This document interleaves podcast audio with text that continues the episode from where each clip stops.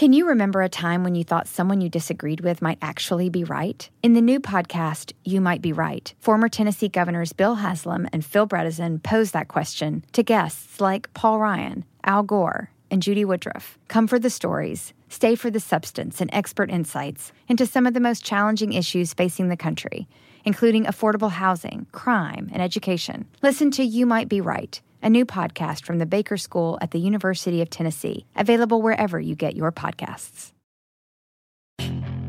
Puedes hacer dinero de manera difícil, como degustador de salsas picantes, o cortacocos, o ahorrar dinero de manera fácil con Xfinity Mobile.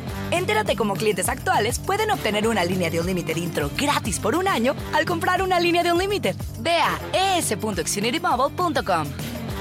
Oferta de línea o límite gratis termina el 21 de marzo. Aplican restricciones. Xfinity Mobile requiere Xfinity Internet. Velocidades reducidas tras 20 GB de uso por línea. El límite de datos puede variar.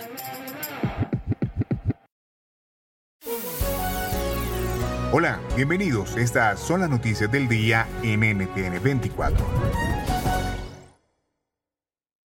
Joe Biden y Vladimir Putin midieron fuerzas en su primera reunión como mandatarios de Estados Unidos y Rusia.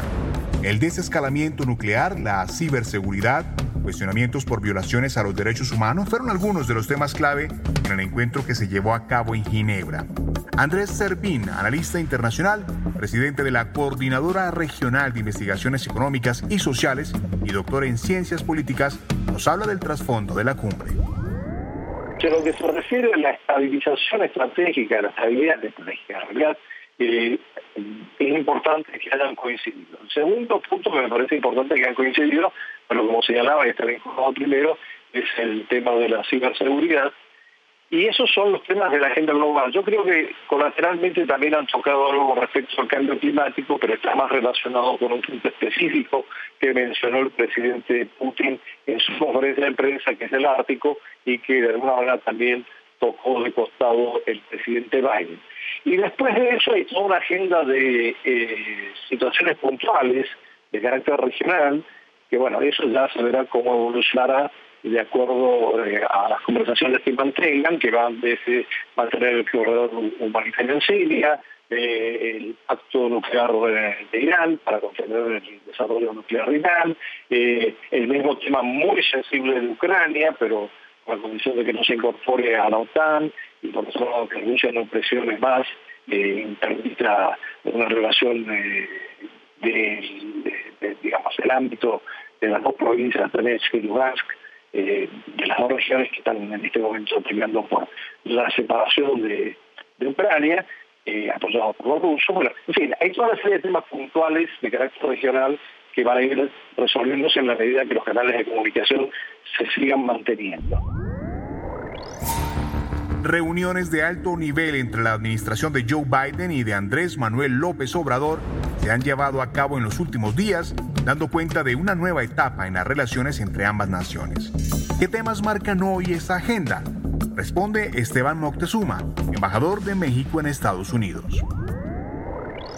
México y Estados Unidos estamos trabajando de manera conjunta en un eh, eh, programa que nos permita, eh, como dos países soberanos, pero en cooperación, buscar resolver el tema migratorio desde sus causas.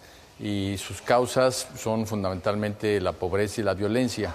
Es por ello que pues vamos a trabajar en el eh, sur de México, en Guatemala, en Honduras, en El Salvador, eh, todos los países eh, unidos para poder desarrollar socialmente las áreas de mayor expulsión de migrantes.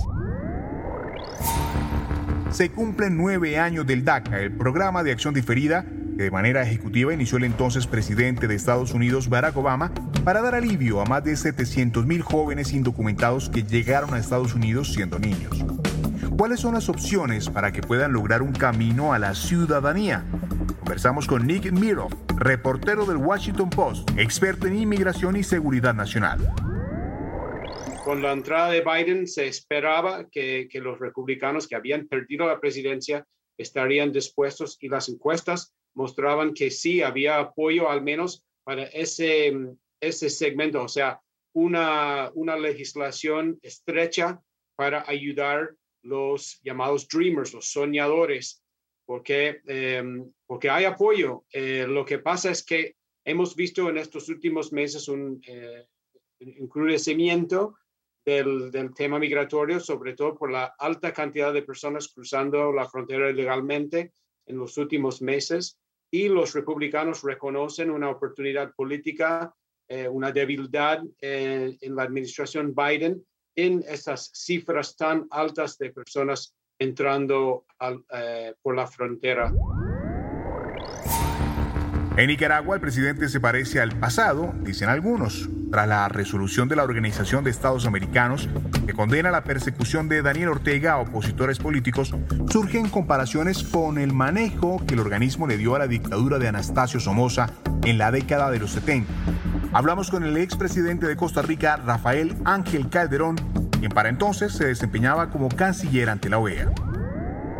Vemos cómo hoy en día, al igual que en el régimen somocista, eh, ha habido una gran cantidad de muertos en Nicaragua desde que empezaron las protestas populares ante lo que empezó a hacer el gobierno. Porque mire, aquí hay que recordar una cosa. Yo no sé qué le pasó a Daniel Ortega en los últimos años porque bueno, él había aceptado la pérdida de tres elecciones. Cuando regresa al poder, regresa por elecciones libres. Todavía gana las siguientes elecciones con apoyo popular, pero ahí empieza a quitarle a la oposición los derechos de poder participar en, en las elecciones. En Colombia, el Comité de Paro anunció una interrupción temporal de las protestas antigubernamentales. El balance que deja casi un mes y medio de manifestaciones, bloqueos, actos vandálicos y disturbios es dramático. Se traduce en pérdidas de vidas y económicas en torno a las protestas y en un drástico aumento de los contagios y fallecidos por COVID-19 tras las aglomeraciones, esto de acuerdo con expertos. ¿Cuál es la responsabilidad del Comité Nacional del Paro? El debate con la concejal de Bogotá por el Partido Verde, Lucía Bastidas. Por supuesto que el Comité del Paro es responsable tanto del aumento del COVID como el vandalismo que tuvimos en el país. Las cifras son dramáticas. La factura fue en muertos. La factura es en 300 mil desempleados. La factura es en pérdidas de casi 12 billones de pesos. Así que limitaron la posibilidad de que pasaran más de 130 misiones médicas. De verdad que el Comité del Paro sí tiene responsabilidad y hoy, si están esperando que le demos las gracias porque deciden parar transitoriamente las marchas, pues no es así, porque hemos perdido todos los colombianos, absolutamente todos los colombianos, y ellos deben responder. También hablamos con la Enlace Nacional de Jóvenes del Partido Liberal, Marla Gutiérrez. Creo que el Comité del Paro no es responsable por las muertes ni por las pérdidas materiales que hemos tenido en estos meses, en este mes y medio casi de manifestaciones, toda vez que todos los colombianos hemos decidido hacerlo de forma natural. Es una responsabilidad individual de quienes salieron a marchar, eh, contagiarse o no, y pues incurrir muchas veces en actos vandálicos. Yo creo que el Comité de Paro, más allá de representar ciertas voluntades, no tiene responsabilidad por todos los hechos ocurridos durante estas manifestaciones, no hay que culparlos. Y creo que muchos de ellos tampoco representan en realidad lo que quiere sentir o el sentir popular de los que están manifestándose hoy en el país. Y el análisis cierra con el experto en seguridad, Cairo Libreros yo me voy por un lado intermedio. Debo confesarle que creo que aquí la responsabilidad por cuenta de los contagios no solamente cae en manos de los líderes del Comité del Paro Nacional, creo que hay una responsabilidad compartida entre los líderes del paro y el gobierno nacional. Y dejo un dato, Carlos, que creo que es relevante. No olvide usted que la función de policía sanitaria está en cabeza de los alcaldes y del presidente de la República. Si te gustó este podcast, puedes buscar más de nuestro contenido en nuestra página web www.ntn24.com. En NTN24 tenemos una red de corresponsales en las Américas que nos permite tener acceso de primera mano a toda la información y hacer análisis sobre los eventos más importantes de la región. Qué gusto estar con ustedes. Yo soy Hugo Vecino en Twitter, arroba Hugo Vecino. En el podcast de NTN24 te informamos y te acompañamos. You might be right. It's simple, but something you almost never hear in politics today, with each side more concerned about scoring political points than solving problems. I'm Bill Haslam, a Republican. And I'm Phil Bredesen, a Democrat. We're former Tennessee governors, and we invite you to listen to our podcast, You Might Be Right. Join us and guests like Al Gore, Paul Ryan, Judy Woodruff, as we take on important issues facing our country. Listen and subscribe to You Might Be Right, a new podcast from the Baker School at the University of Tennessee.